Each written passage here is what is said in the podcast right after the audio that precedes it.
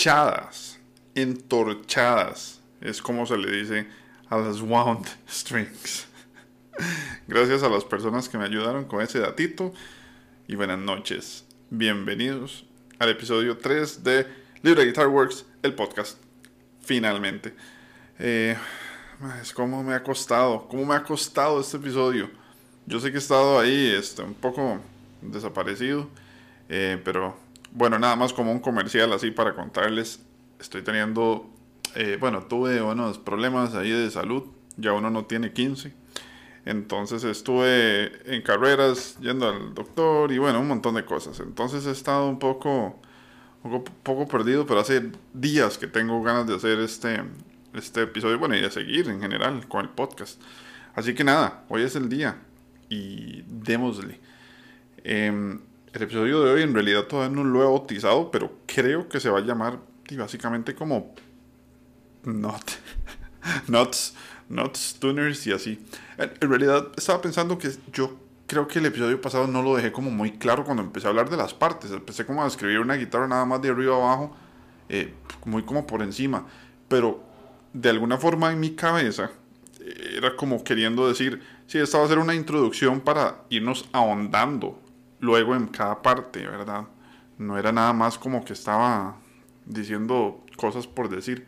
Entonces, hoy quería hablar, o, por, donde, por donde empecé la vez pasada, en, eh, en el Headstock, eh, Tuners y Not. Porque solo en, solo en Tuners y Not hay bastantito de qué hablar. Un momento, vaya, estoy... Creo que estoy hablando un poquito más duro o... Ya, ya, sí, sí, todo bien. Estaba revisando volúmenes. Eh, entonces, di nada, pues comencemos a hablar porque tengo bastante que comentar hoy y eh, tratar de no hacerlo como demasiado extenso, igual que siempre. Nunca me quiero pasar de los 30, 40 minutos, pero si me dan cuerda, puedo hablar horas de horas y horas seguidas.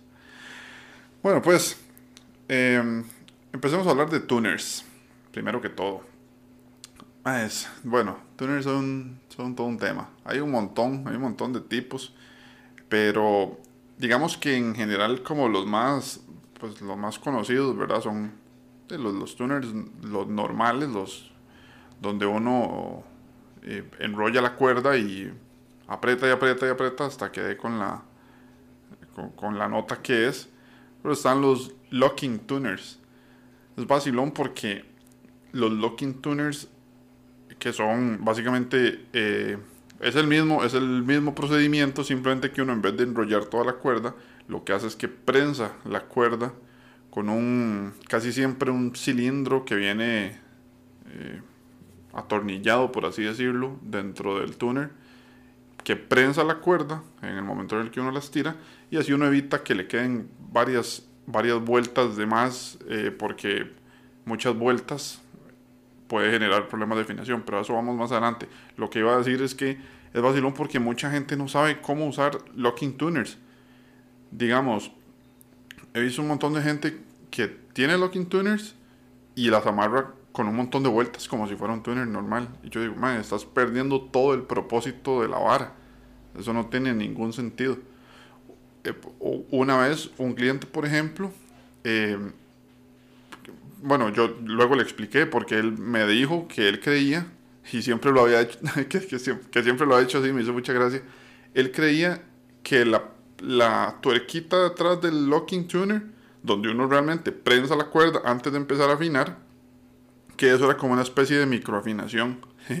Entonces, yo me imagino que, quién sabe cómo le funcionaba, pero yo me imagino como que él seguro afinaba normal y después empezaba como a apretar. Y claro, digo yo, seguro como, como la cuerda era majada por el tornillo del locking tuner. Tal vez le hacía como alguna especie de... Se le subía un poquito el, el pitch o qué sé yo. no sé. Pero eso me causó mucha gracia. Ya yo le expliqué y el madre me dijo como, madre, qué jeta. O sea, jamás, jamás, jamás creí que era así, digamos. Entonces hay como mucho desconocimiento, porque ya muchas guitarras traen los locking tuners de fábrica, ¿verdad? A mucha gente se los pone, a muchas guitarras ya lo traen de fábrica, entonces este eh, es importante como eh, que esas varas se sepan, porque como, que no hay mucho conocimiento generalizado al, al, respecto. Me he dado cuenta, yo creí que sí. Yo, digamos, para mí era como muy, muy intuitivo. La primera vez que los vi, yo dije, oh, claro, se prensa aquí, así, ok. Pero no es, parece que no es tan intuitivo como yo creía. Pero bueno, los locking tuners es básicamente eso. O sea, la forma correcta de poner un locking tuner es, o sea, pasa la cuerda. Uy, mensajes. Espera, espera, espera. Ya. Eh, bueno, pasa la cuerda por el tuner, la estira completamente y en ese momento prensa la tuerquita de abajo. Eso va a prensar la cuerda para que ya no tenga que dar vueltas, que eso es lo que generalmente prensa la cuerda y la sostiene. Y cuando termina de apretar, no hay que sobreapretarlo porque hay gente que los aprieta tanto que la cuerda realmente se parte, entonces se queda sin cuerda. No hay que apretarlas tanto, pero pues, ¿verdad? Suficientemente apretado como con los dedos. Más, más de lo que dan los dedos, no. Y a partir de ahí, uno empieza a afinar. Entonces, lo que va a resultar en eso es si acaso, si acaso una vuelta en la una vuelta en la cuerda. Casi siempre es media vuelta, ya ahí con eso basta y sobra. Y como la cuerda está prensada, pues desafina mucho menos. Esa es la, intención principal de los, de los locking tuners. Em, pero bueno, volviendo, volviendo a, a los tuners normales, los, los, de, los de cada día y los que todos tenemos en nuestras guitarras de, acústicas de metal o eléctricas, porque las de nylon son diferentes, ya voy a eso. Em, simplemente hay un, hay un método muy sencillo para, que es el que yo uso. De hecho, yo hice un video, eh, está en Instagram, en algún punto lo puse. Yo tengo que buscar esos videos y ponerlos como más accesibles en la página principal. Tengo que hacer eso, qué huevón. Pero bueno, hay un video donde lo explico. Simplemente es uno igual, jala la cuerda, la pasa por el túnel. Yo lo que hago es siempre poner los huequitos como viendo hacia el knot, ¿verdad? Para no, para no entrarle de lado. Entonces, paso la cuerda, la estiro completamente y realmente lo que uno necesita es un, un, par de centímetros tal vez. De hecho, yo siempre lo que digo es, tome como referencia el siguiente tuner. Si son de 3x3, con una, la diferencia que hay entre un túnel y otro, esa distancia que es como un centímetro, un centímetro y medio, dos centímetros tal vez, eso es más que suficiente para que la cuerda se enrolle un par de veces. Yo, particularmente, lo que hago es pasarla primero, empiezo a enrollar y la cuerda pasa por debajo de la que yo estoy sosteniendo y luego por encima. Entonces, cuando termina de dar las dos vueltas, la cuerda está prensada como en sí misma, con un, como con una especie de nudo, digamos. Insisto, eso es más que suficiente, incluso puede ser menos. Hay gente que eh, pone las cuerdas, eh, ¿verdad? Mete el primer pedacito y a partir de ese punto empieza a enrollar. Entonces quedan unas chorchas de cuerda eh, que eso para nada ayuda a, que se mantenga la estabilidad de la afinación de cualquier guitarra. Eso es terrible. Eso por un lado, y hay gente también que hace un montón de nudos. Eso en realidad no tiene nada de malo, pero para uno como tech es una pesadilla. Bueno, yo me corto los dedos absolutamente todos los días con cuerdas, siempre me punzo, y cuando hay de esos nudos es fijo que siempre me punzo. De hecho, me tuve que vacunar contra el tétanos porque yo dije, me voy a morir de esta vara, digamos. Pero, pero, Em, eso no, esos nudos en, en, realidad no ayudan. O sea, esas dos vueltitas, esos centímetro y medio, que quede, aún, que quede sobrante. Claro, creo que no expliqué eso bien. Uno mete la cuerda y ese centímetro y medio pues lo echa para atrás, ¿verdad? Lo que uno quiere es que le, le sobre un poquito de cuerda. No que quede completamente tensa porque si no, no va a alcanzar. Pero es básicamente eso. Uno repite esa operación con todas y listo. Bueno, dije que si eran 3x3 al siguiente tuner. Si son de 6 en línea, los siguientes dos tuners, porque eso sí, sí está un poquito más pegados. Entonces, digamos, a los siguientes dos tuners. Pero en medida, insisto, son tal vez 2 centímetros, cuando mucho. Entonces, eso, eso es más que suficiente. Ayuda muchísimo a mantener bien la afinación. Y hay un par de tips más, digamos. Eh, las tuercas ¿verdad? Las, las tuercas que lo sostienen, si tienen, que hay algunos eh, como los estilos de Fender y demás, que no todos tienen tuercas para sostener el tuner, ¿verdad? Que se mete el, el cilindro por detrás, se le pone un tornillito y por encima va una tuerca con una arandela. Esas tuercas es importante que estén apretadas. De nuevo, no demasiado apretadas, pero suficientemente apretadas para que el tuner no esté bailando. Porque el problema es que cuando el tuner queda flojo, gira. Y si gira, es como darle una mini vueltita a la, a la palomita del tuner, ¿verdad? Entonces eso a cada rato se empieza a desafinar y hay gente que tiene un montón de problemas y a veces es, se me desafina un montón la guitarra. Y simplemente es que están los, los tuners todos flojos. Uno, uno quita las cuerdas y los tuners se mueven completamente así entre ellos. Y es como, wow. Entonces hay que fijarse siempre que eso esté apretadito, normal, nada de, sobregirarlo, pero sí que esté suficientemente tallado como para que el tuner no gire. Eh, lo mismo con las, con las, eh, las palomitas. Eh, casi todas tienen un tornillito en la parte de arriba. Eso es para ajustar lo duro o lo suavecito que la palomita va a girar. Entonces, de nuevo, no es que quede demasiado duro, no es que quede completamente flojo, es simplemente tallarlo como a que quede suficientemente durito sin que esté bailando. Todos esos mini tips ayudan a que el tuner se comporte mejor y sostenga mejor la afinación, porque al final de cuentas eso es lo que todo mundo quiere. Tener, o sea, que la guitarra le sostenga bien la, bien la afinación.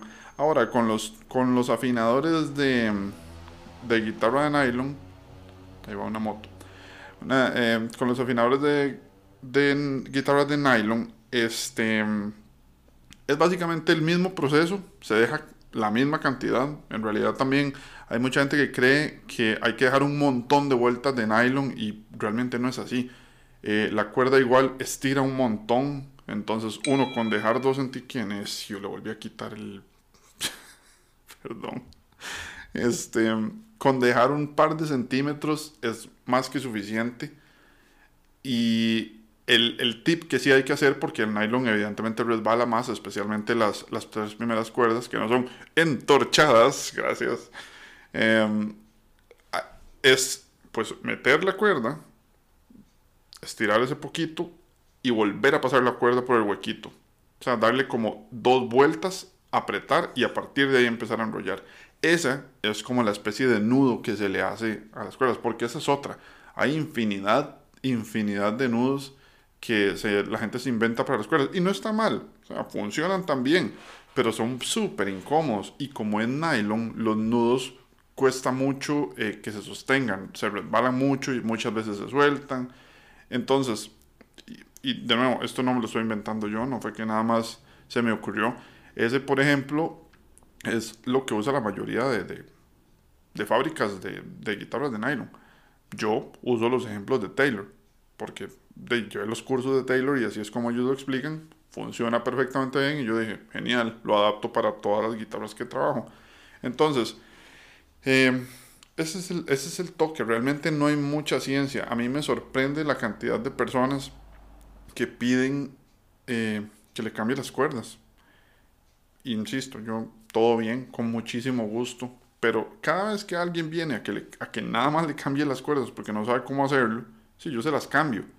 Pero le enseño de una vez porque es como, me parece la cosa más básica por hacer, saber cambiar las cuerdas de su propia guitarra.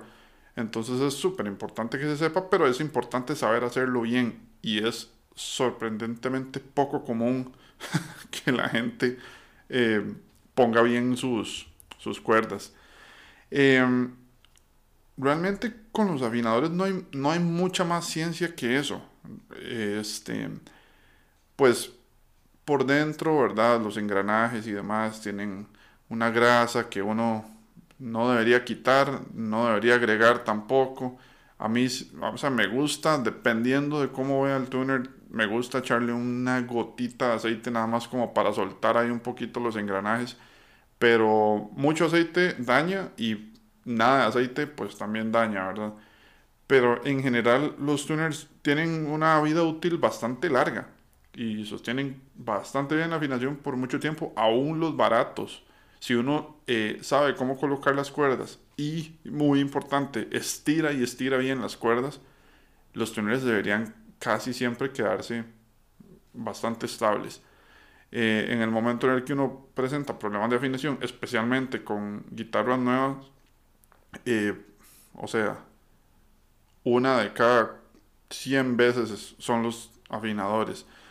Casi siempre tiene que ver con otras cosas. Muy pocas veces es un afinador. Entonces, cuando ya uno sí definitivamente ve muestras de, daños o incluso cuando yo desarmo el afinador y veo que ya las, los engranajes y las eh, por dentro están dañados o torcidos, entonces ahí sí, es hora de cambiar el afinador. Pero eso es casi, casi siempre las, las últimas, ¿verdad? obviamente, eh, las las marcas que hacen afinadores de, pues, de buena calidad, pues mucho mejor. Si usted tiene una Squire ahí barata y le puede poner unos Spercel, por ejemplo, yo soy absolutamente enamorado de los afinadores Spercel. Me parecen la cosa más sólida, robusta. Me encantan, me súper encantan.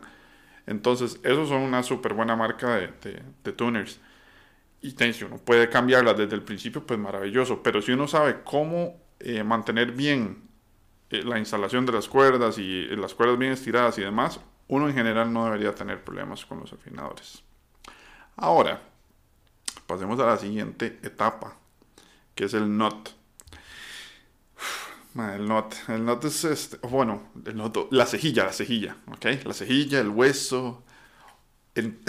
tengo un compa, yo no sé si mencioné esto la vez pasada, pero tengo un compa que le dice la nuez. Es la única persona que yo he escuchado que le dice la nuez. Y claro, NOT, no es, ¿verdad? Pero el mae siempre se refiere a, mae, tal vez revisar un poco la nuez. Y yo, mmm, qué Saludo a José Castillo. Y este, bueno, el NOT, hay un montón de cosas em, referentes al NOT. Empecemos a hablar sobre materiales. De ahí, siempre se ha usado, o bueno, ¿verdad? Los, que saben, yo siempre digo, la, si, si la gente de Fender, si Leo Fender, si los carajos de Gibson, que no sé cómo se llaman, no se me acuerdo. Si Paul Reed Smith, si todos estos, estos maes empezaron usando hueso y funcionaba bien y usaron hueso por tantos años y todavía se sigue usando hueso y sacan imitaciones de hueso, es porque el hueso es un buen material, ¿verdad? No es como eh, un truco de mercadeo. Simplemente tiene muy buena densidad y transmite bien las vibraciones a la madera. Que eso es básicamente lo que uno, lo que uno busca en cuestiones de resonancia y de sonido, ¿verdad? Porque hay otro montón, está, bueno, está el hueso, se hacen de plástico, se hacen de grafito, se hacen de metales incluso, de eh, brass, ¿cuál es este? Latón, ese metal de latón que es este amarillo como dorado. Y, básicamente todos buscan lo mismo. La, la gracia del NOT es que esté bien colocado en la cavidad donde va el NOT o al final del fretboard. en el caso de las Gibson digo que no tiene como un slot y que esté haciendo buen contacto con la madera y que el material del que está hecho sea suficientemente denso para que transmita bien la vibración. Esa es la gran gracia. Ahora, el sonido. Fue puta. Esto es complicado porque para mí de nuevo, depende muchísimo de mm, la gente, depende de lo que, de lo que a la gente le guste. Para mí, el hueso suena bien, el grafito suena bien, eh, incluso el plástico. O sea, hay, hay de plástico que sí, evidentemente presentan más problemas en cuestiones de durabilidad y a veces se les hacen ahí unos chips súper feos, entonces ya la cuerda se queda prensada, entonces, pero que yo les diga, uh, es que la diferencia de sonido es impresionante. O sea, pues hay gente que sí hace pruebas y, ¿verdad? Y miden la resonancia y todas esas cuestiones. Y, y, sí, sí, sí hay una diferencia. Yo lo que siempre pienso es, si usted está en un concierto y está tocando con toda su banda, nadie se va a dar cuenta. Nadie. Nadie va a notar, ah, no, esa vara sí que no suena como un not de hueso, weón esos fibros de plástico no oye. O sea, no, cero. Bueno, todavía si usted es un guitarrista y solista, ¿verdad? Que uno dice, puta, sí, solo con su guitarra y... Pero ni así yo creo. Eh, en resonancia es otra cosa. Ahora, sí hay, sí hay un par de, de diferencias, por ejemplo, entre el, el hueso y un nut de, metal, ¿verdad? De latón, por ejemplo. Porque lo que la gente busca cuando pone un nut de metal es que no haya diferencia entre el sonido de una cuerda al aire y el sonido de la cuerda en cualquiera de los otros trastes, porque ya uno está usando el traste que esté majando como cejilla. Entonces ya la cuerda a partir de ahí sale ya tocando el primer metal que es el traste que uno está majando. Cuando la cuerda está al aire, no está tocando nada más que el hueso y el saddle. Saddle es otro tema, pero no lo vamos a tocar hoy. Entonces, hay gente que sí hace eso, igual que el zero fret. No sé si saben lo que es el zero fret, que es básicamente en vez de donde empieza la escala en el not, lo corren para atrás un poquito y ponen un fret en realidad.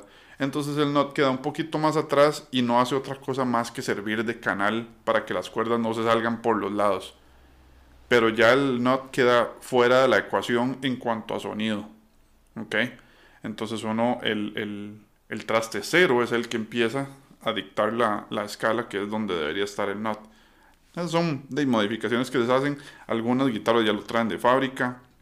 Yo nunca he usado una, no, perdón, sí he usado, no he tenido una. Yo nunca he tenido una con Zero Fret. Eh, entonces, no sé decirles así suficiente como, oh, madre, la diferencia es abismal. O es la misma vara. No sé, la verdad. Porque no he usado una suficiente. Pero, pero es algo que se hace. Em, es similar a lo que se busca con un not de metal, que es mantener ese mismo sonido.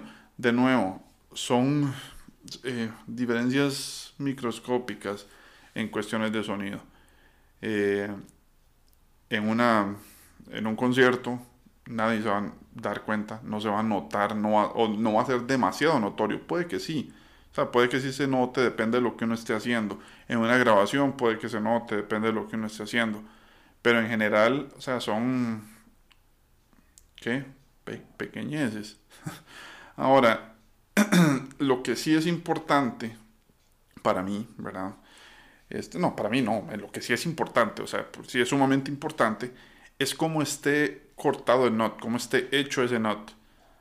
Lo más importante de todo es la altura que tenga el knot con respecto al primer fret y cómo estén cortados los canales. Porque de eso va a depender si el knot va a funcionar o no. ¿Qué sucede? Vamos a ver. Primero con la altura. Em, hay una altura específica que tiene que haber entre la cuerda y el primer traste. Perdón, entre el, el y el primer traste. Para que la cuerda, cuando uno la rasga de aire, no vibre sobre el primer traste, porque ahí estaría trasteando. Cuando eso sucede, cuando, ¿verdad? 8 o 9 de cada 10 veces cuando uno eh, rasga una cuerda al aire y trastea, casi siempre es el nut. Pocas veces tiene algo que ver con el saddle, pero ya les digo, 9 de cada 10 veces es algo en el nut y es que está cortado muy profundo. Ahí hay pues dos opciones, o hacer un nut nuevo o poner una calza por debajo.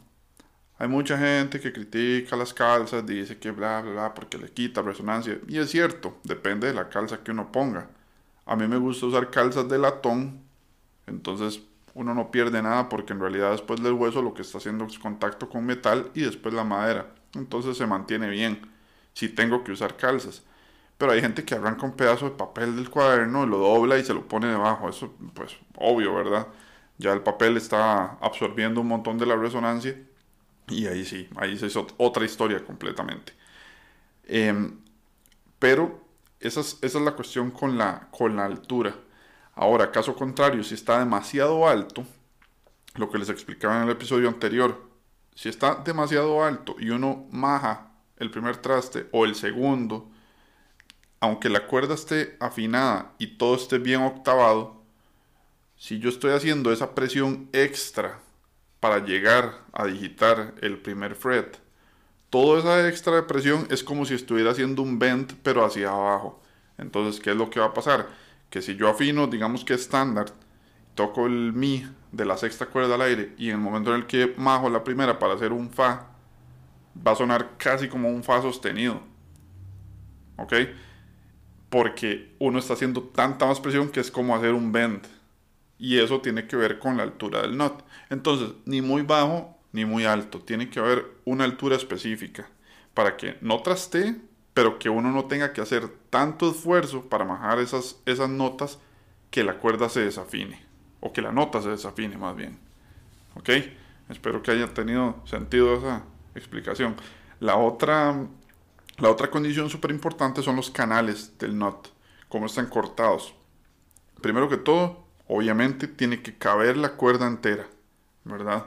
Ahí eh, he visto eh, canales que están cortados muy, muy chiquititos. O si alguien de tiene una, una guitarra que se le puso punto .10, cuerdas punto .10 de fábrica, y de pronto le pusieron unas punto .13, la última, la sexta cuerda, la quinta cuerda, que son muchísimo más gruesas, ya no van a caber en ese canal. Entonces ese canal hay que modificarlo, hay que hacerlo un poco más grande.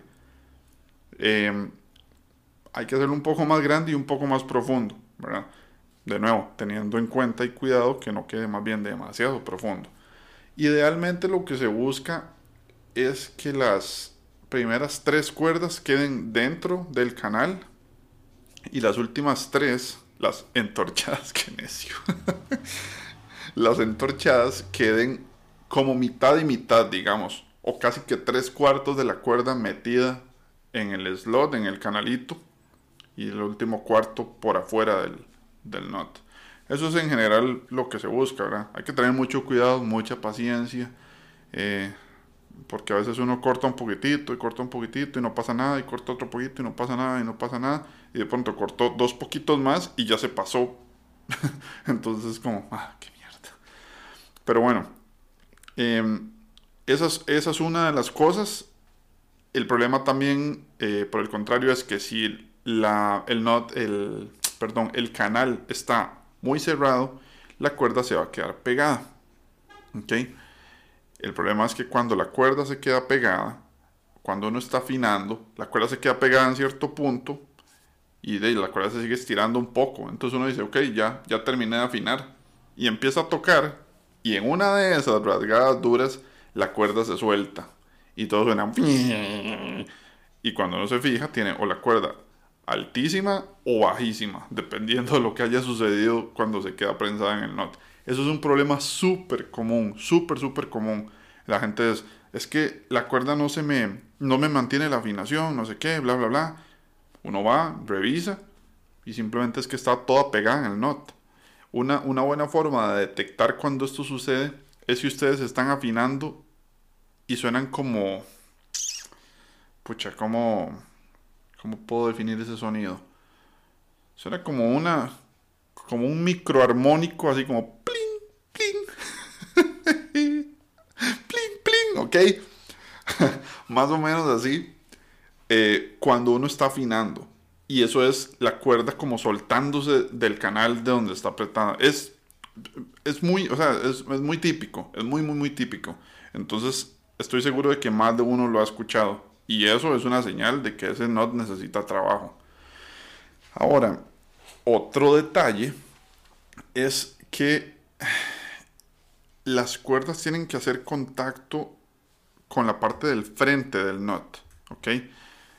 Porque ahí es donde empieza a contar la escala, que es lo que les explicaba la vez pasada. A partir de donde termina el not, o donde, empieza, si uno lo ve de frente, ¿verdad? A partir de ahí y hasta el saddle dicta la escala. La cosa es que en ese punto donde toca, no tiene que haber nada más tocando la cuerda por detrás. Entonces el not se tiene que cortar como cuesta abajo. ¿Ok? Esos canales tienen que ir siempre como cuesta abajo. Si hay un canal que está muy recto, la cuerda va a tocar un poco más atrás y una de dos. O va a provocar unas vibraciones eh, indeseadas que van a producir ahí como unos overtones raros, o que puede sonar como una cítara, cuando la cuerda más bien está como vibrando en varias partes. Eh, no sé si les ha pasado alguna vez o lo han escuchado alguna vez, pero tiene como un sonido como de cítara, y eso es terrible también. Lo cual eh, es la otra razón por la que se hacen los string trees, que una vez escuché un madre que me dijo, madre, pero es que este madre me dijo que los string trees no sirven para nada, entonces yo se los quité. Y yo, bueno, no, no es que no sirven para nada, sirven para empujar las cuerdas un poco hacia abajo, ponerlas en un ángulo hacia abajo a partir del knot, desde que salen del knot, precisamente para evitar eso. No a todas las guitarras les pasan, algunas tienen un ángulo suficientemente pronunciado ya como están, como para que eso no suceda pero algunas cuerdas salen del knot y se van muy rectas hacia el afinador y ahí puede provocar ese tipo de problemas. Entonces los string trees lo que hacen es jalar las cuerdas hacia abajo para que genere esa, ese ángulo hacia abajo detrás del knot. Entonces si su guitarra trae string trees, no se los quite, los trae por algo, ¿ok? Este, si no los trae, pues es porque no los necesitaba en un principio. Todo bien. Ese es el asunto con los string trees, ese es el asunto con el not. Y me estoy dando cuenta de que ya en esto llevo 31 minutos hablando. Este. No, pues yo, yo creo que esos eran. Esos eran como esos dos. Eh, esas dos partes que quería tocar en el episodio de hoy. Me parece como que es una buena idea ir eh, ahí como uno por uno. Hablando un poquito así de esto. Igual, lo que siempre les digo. Si algo se me quedó por fuera o tienen alguna duda, ¿verdad? Yo, escríbanme y yo lo toco en el episodio siguiente como si se, me, si se me olvidó en este, pues lo puedo hablar en la próxima. Ahora, algo que sí quería hacer en este es que metí un par de cosas más. Alguien me preguntó que si podía meter mitos sobre las guitarras y yo dije, Mae, qué fucking buena idea, voy a hacerlo. Entonces, tengo unos cuantos mitos que quiero tocar. Eh, y un par de preguntas de las que les pido que me manden. Eh, yo agarro ahí un par y las, las quiero comentar. Entonces, mitos. Bueno, de hecho el primero que tenía era los string, los string trees no, no son necesarios. Ah, ok, ya hablé sobre los string trees. Si son necesarios. Si están ahí, si son necesarios. No se los quiten. Em, mi guitarra no, es no necesita calibración porque está nueva. Ah, esa me encanta, esa me encanta. A ver, las guitarras siempre necesitan calibración cuando están nuevas, a menos que usted esté comprando una guitarra hecha a mano por un luthier que ya hizo todo, todo el seteo para usted, así, a, su medida. Si no, si usted está comprando una guitarra de producción masiva, es muy probable que su, su guitarra necesite calibración. ¿Por qué? Ok, Empecemos por el hecho de que estamos hablando de una fábrica. ¿okay? Ahí, eh, pues sí, hay un control de calidad, hay un seteo muy básico.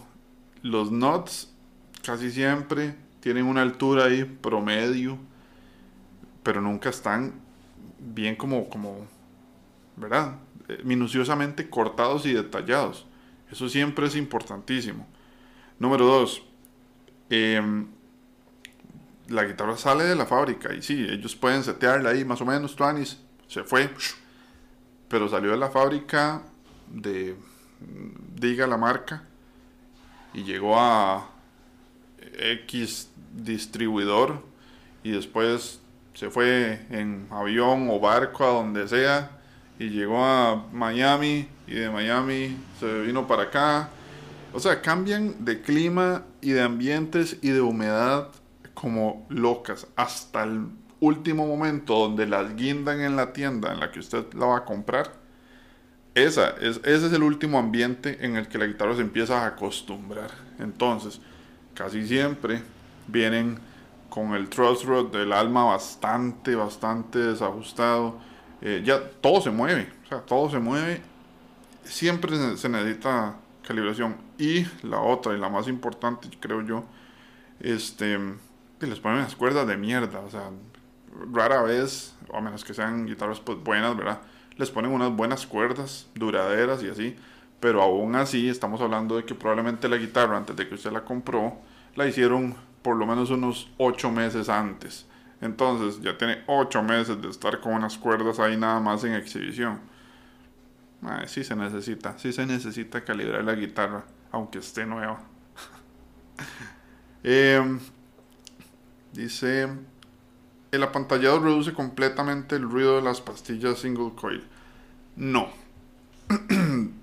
sí reduce, sí lo reduce, pero no lo quita completamente. Los single coil siempre van a tener un ruidito característico. Ahora, el apantallado o el shielding, lo que uno hace es crear lo que se llama una jaula de Faraday, que básicamente es hacer una jaula de metal que impide que entre cualquier frecuencia electromagnética. ¿Ok? Porque es completamente sellado, por eso se hace con cobre o con algún metal. Entonces, la intención de esto es que las frecuencias de 60 Hz, si no me equivoco, que son de como las, las, las radiofrecuencias, ¿verdad? Los, los radios, los fluorescentes, este, el tele, la refri, toda esa cosa que suena.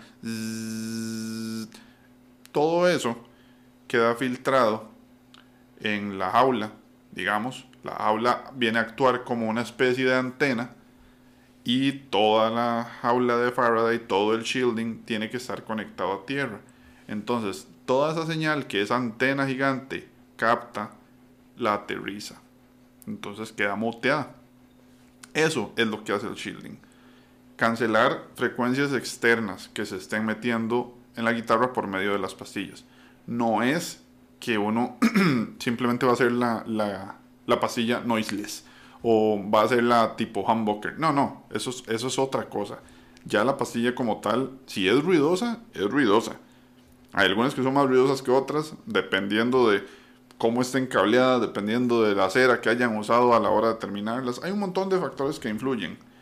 Pero el apantallado reduce el ruido, sí, pero no lo elimina completamente. Así como de una guitarra, como conectar una CMG que no suenan a nada o unas Fishman ah, pastillas activas, pues eso no. Eso es imposible con el apantallado en single coils. Entonces, sí, esos son unos dos o tres mitos ahí que pude rescatar de las redes y pues ahí, ahí poniendo otros más en, en otros episodios. Manden, manden, si tienen así como, bueno, eso es parte como de las mismas preguntas, pero si tienen así como esos mitos, mándenmelos al Instagram. En el Instagram voy a poner como, voy a tratar de hacer como alguna sección de, de, de esto, para que la gente comente. Incluso estoy pensando como si hacer como una especie de link o algo eh, para que ustedes puedan accesar y poner preguntas o comentarios o lo que sea y yo lo pueda usar en el, podcast. Entonces voy a ver, voy a ver cómo hago eso. Y finalmente, un par de preguntas que mandó la gente. Dice, ah, ¿en qué influye la cantidad de resortes en una Strat? Uh, ma, esta es buenísima, sí es cierto. Este, eso es una súper buena pregunta. Mucha gente no sabe para qué sirven los resortes de atrás de los puentes de Strat o de los Floyd Rose.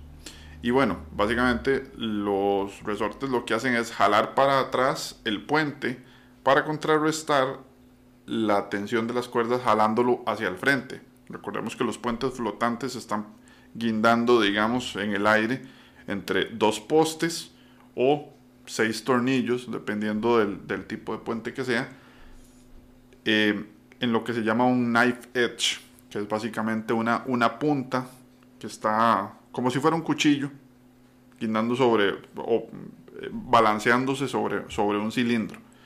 Entonces, em, los resortes ayudan a jalar hacia atrás para uno compensar eh, la tensión de las cuerdas. Entre más tensión haya en las cuerdas, más resortes hay que poner o más hay que jalar la, la garra que sostiene esos resortes para adentro para que los resortes hagan más presión.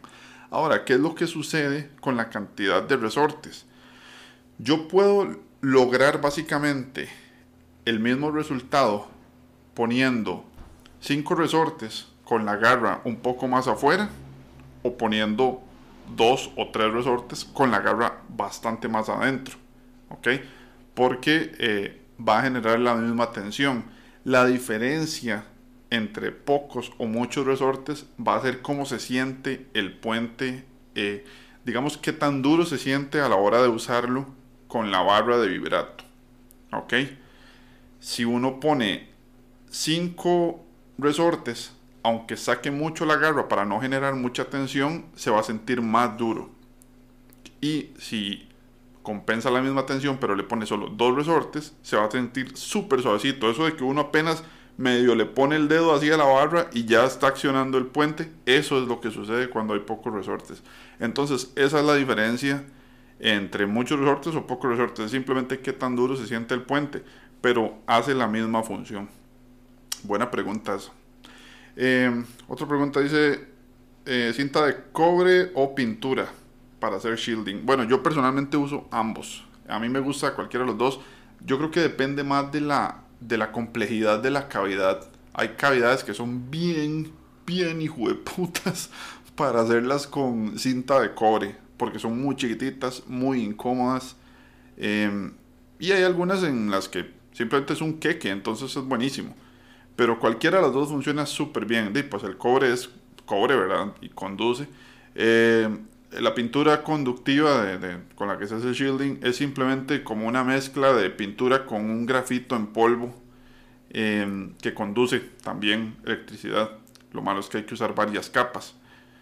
Em, entonces uno, un par de capas, tres capas. Y cuando uno usa el multímetro realmente para ver si está conduciendo electricidad, eh, sí, sí, o sea, sí hay conducción.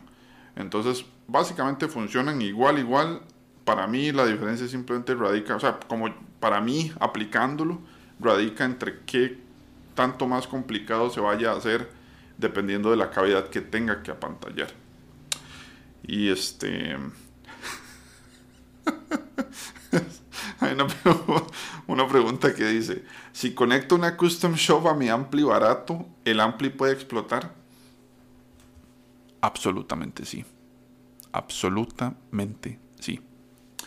Eh, claro que sí, una custom shop es muy cara y si un ampli es barato, entonces todo ese poder del dinero se va por el cable y va a empezar a derretir eh, la espiga barata de su amplificador barato y va a derretir todo el circuito de su amplificador barato y eh, va a derretir el bafle y todo va a explotar. Su casa probablemente se encuentre en llamas también. Entonces Evite conectar su custom shop en un amplificador barato, porque todo va a explotar, porque el dinero es poderoso. Todo lo pongo en el dinero que me fortalece. no, no, ok. Este, eso espero que haya sido un chiste, por supuesto. Eh, espero que la persona esté jodiendo, espero que sí. Y pues nada, no, no, dejémoslo aquí. Yo creo que este fue un buen episodio. Eh, cubrí bastante de lo que quería cubrir el siguiente, vamos a ver, a, ver qué, otra pieza le toca, no sé, puede ser, siguiendo bajando en la guitarra, supongo que hablaremos un poco de fretboard y eh, frets y ese tipo de cosas. Ya veremos qué se me ocurre. Pero bueno, por ahora, muchas gracias a todos por escuchar y este, insisto, déjenme muchos comentarios porque me sirve un montón como feedback para seguir mejorando y hacerlos más bonitos, más educativos, más entretenidos y todo eso. Entonces, gracias. Buenas noches a todos. Chao.